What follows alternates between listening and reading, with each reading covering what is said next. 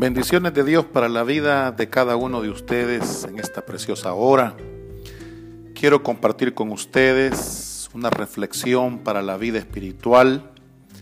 Para mí es un gozo, es un placer y un enorme privilegio poder compartir de la palabra de Dios con todos aquellos que escuchan a través de este medio.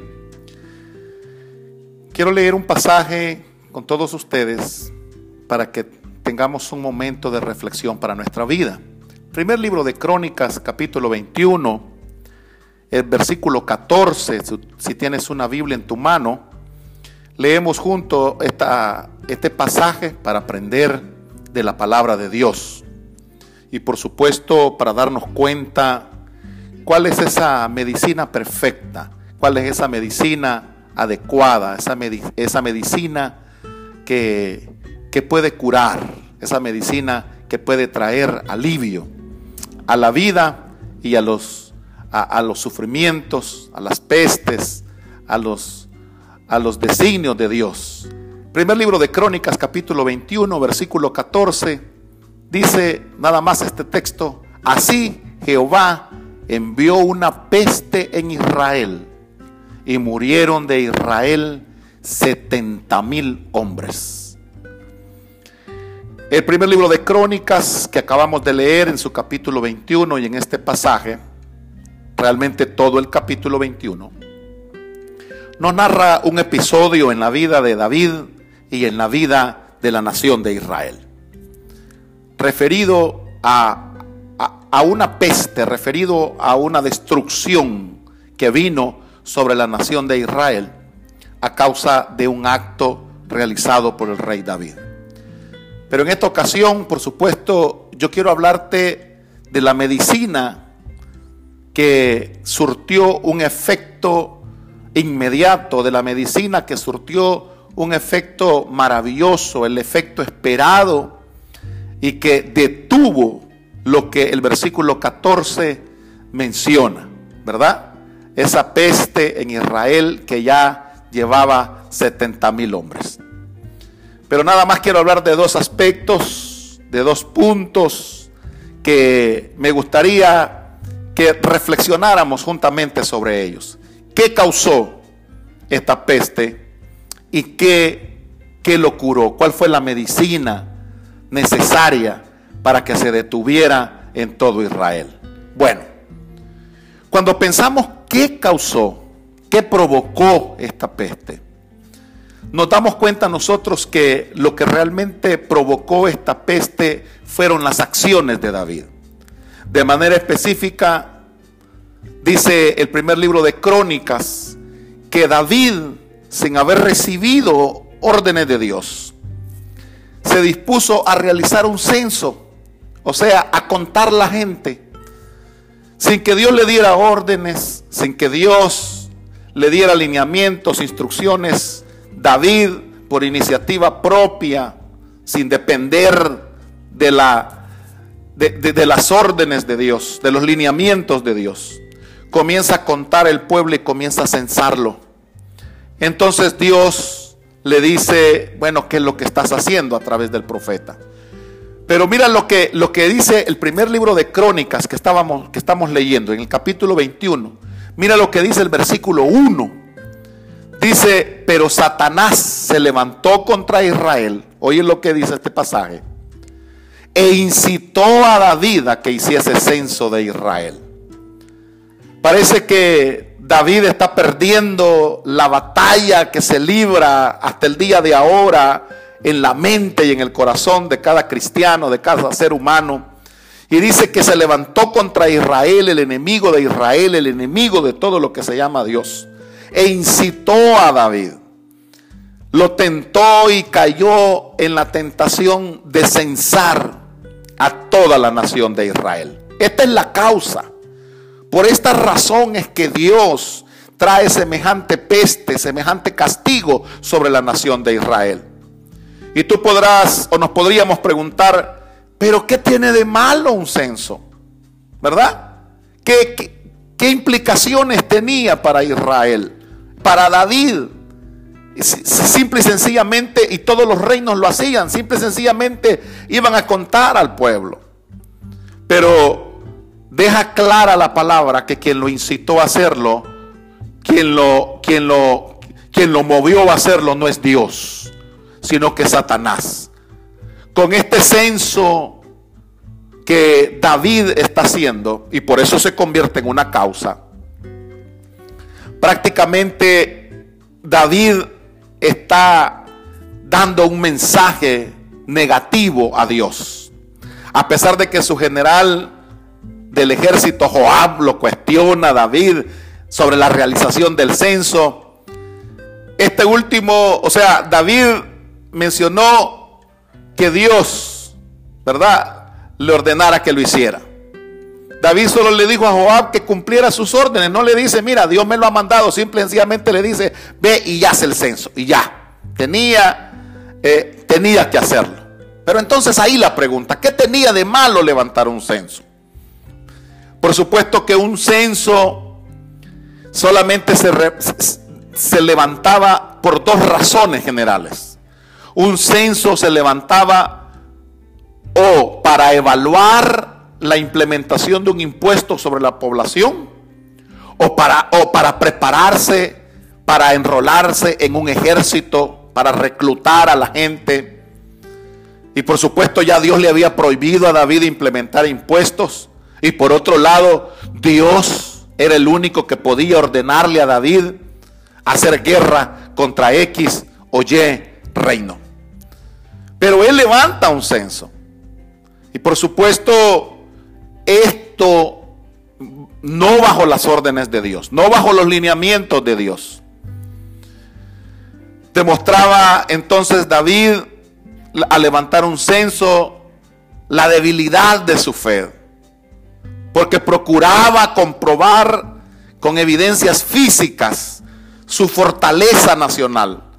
Trataba como de calmarse a sí mismo por sus, por sus propios esfuerzos comprobarse a sí mismo la fuerza física que tenían en lugar de depender de Dios, del escudo de la nación de Israel, que es el Dios que hizo los cielos y la tierra.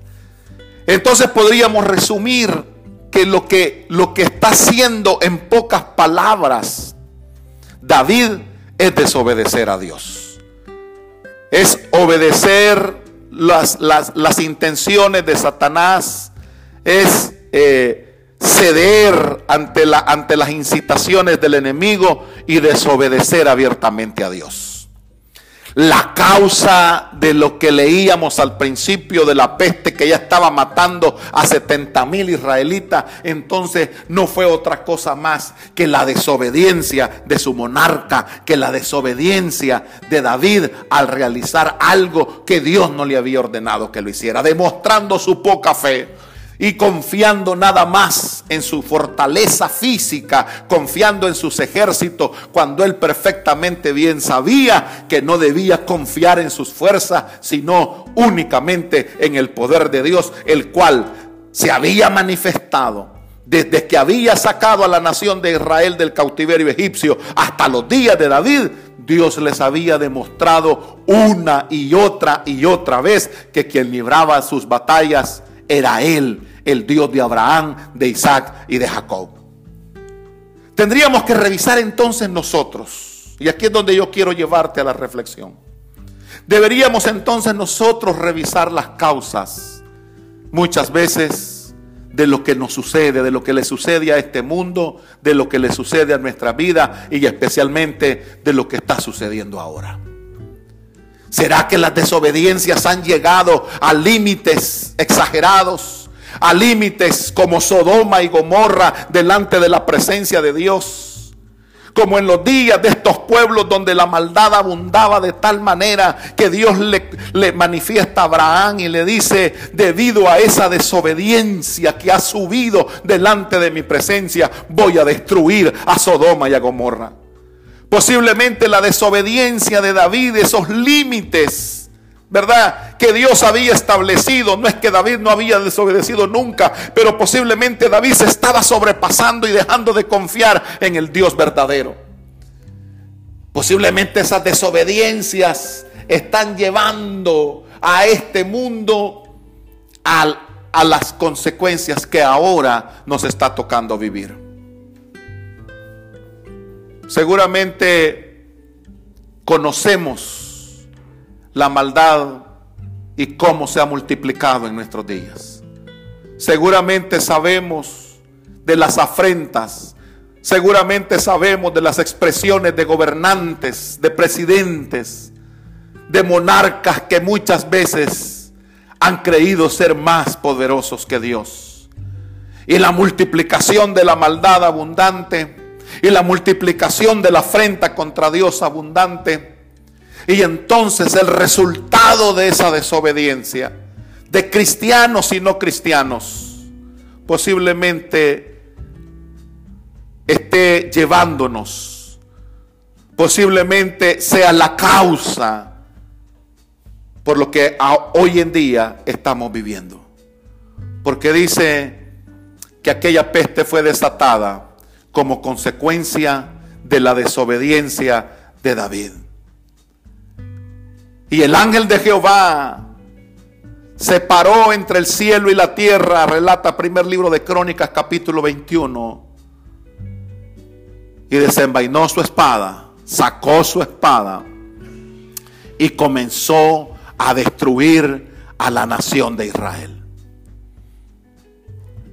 Dios es amoroso, Dios tiene paciencia, pero por supuesto su paciencia y su amor también tienen un límite. Revisemos las causas de por qué estamos en esta condición. Revisemos las causas que nos ha llevado a esta situación. ¿Será que, nos, ¿Será que nuestras actitudes, nuestra desobediencia, será que nuestra afrenta a Dios ahora están dando los frutos que nosotros mismos hemos cosechado al desobedecer de manera continua a Dios? De que los pueblos y que de las naciones de la tierra desobedezcan abiertamente a Dios. Posiblemente sea eso lo que Dios esté haciendo en esta ocasión. Enviando la retribución, enviando la cosecha de lo que el mundo entero ha sembrado. Pero la otra cosa que yo quiero que pensemos y que reflexionemos es no solamente en las causas, sino en la medicina. Porque Dios es un Dios que su palabra misma nos enseña que Él pone la herida, Él causa la herida, pero también nos da la medicina. E inmediatamente Israel, David, y, ya con una cantidad de, de muertos que sobrepasaban los 70 mil hombres, hay una sola cosa que David encuentra como medicina. Y dice la palabra que estamos leyendo en el primer libro de Crónicas, capítulo 21, que David dijo en, en Gad, estoy en grande angustia.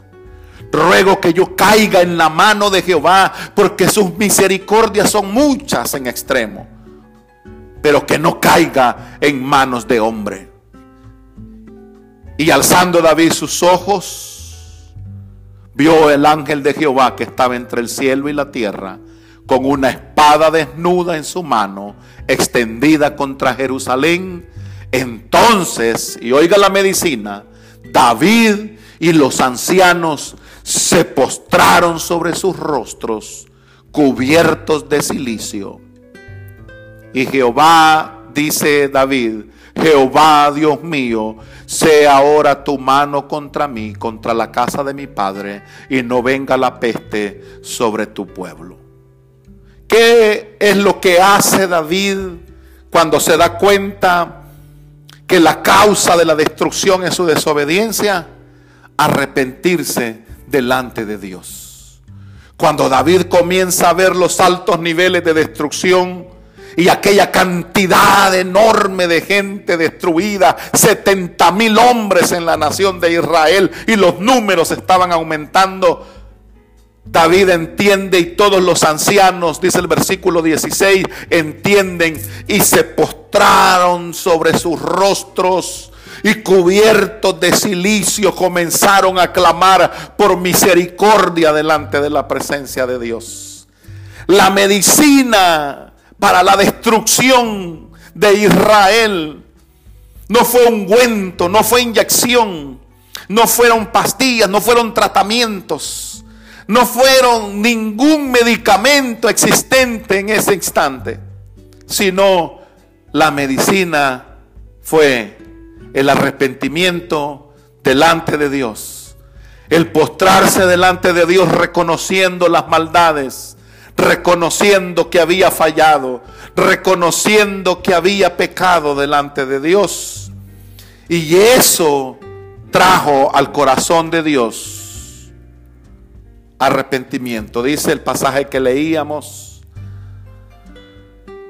que Dios se arrepintió, o sea, cambió de actitud. Y aquel ángel el ángel de la muerte y de la destrucción que había llegado de parte de Dios sobre Israel, Dios le da orden y le dice, guarda tu espada y ya no sigas destruyendo más a Israel ni provocándole más muerte. Hasta el día de ahora, hasta el día de ahora, la medicina, la medicina sigue siendo la misma. Segundo libro de Crónicas, capítulo 7 versículo 14 nos da la receta. Si se humillare mi pueblo, sobre el cual mi nombre es invocado, y lloraren y buscaren mi rostro, y se convirtieren de sus malos caminos, entonces yo iré desde los cielos y perdonaré sus pecados y sanaré su tierra. La medicina para la destrucción la medicina para la peste, la medicina para la muerte que Dios le dio a Israel, o más bien dicho, que Israel y David encontraron, fue su arrepentimiento y fue acepto delante de la presencia de Dios. Por eso quiero que medites en esta hora, en esto que estoy compartiendo contigo. La humillación, el pedir perdón por nuestros pecados, humillarnos delante de la presencia de Dios y reconocer que le hemos fallado a Dios, invocar su nombre y orar delante de Él y buscar su rostro y convertirnos de nuestros malos caminos, será la mejor medicina, será la mejor receta que podríamos nosotros encontrar si queremos ver días mejores si queremos ver sanada nuestra tierra, si queremos ver que los muertos y que los altos índices de muertes se detengan en nuestro entorno. Dios es el mismo ayer, ahora y eternamente y para siempre. Y si David encontró la medicina y que fue acepta delante de la presencia de Dios, ahora todavía esa medicina sigue vigente. Humillémonos delante de la presencia de nuestro Dios. Invoquemos su nombre. Pidamos perdón, reconozcamos que hemos pecado delante de Dios. Oremos, busquemos su rostro. Convirtámonos de nuestros malos caminos. Entonces, Dios que es grande en misericordia, oirá desde los cielos, perdonará nuestros pecados y lo más importante, sanará nuestra tierra. Que Dios bendiga tu vida, que Dios bendiga tu familia y que esta receta, que esta medicina sea encontrada por cada uno de nosotros. Bendiciones de Dios para todos ustedes.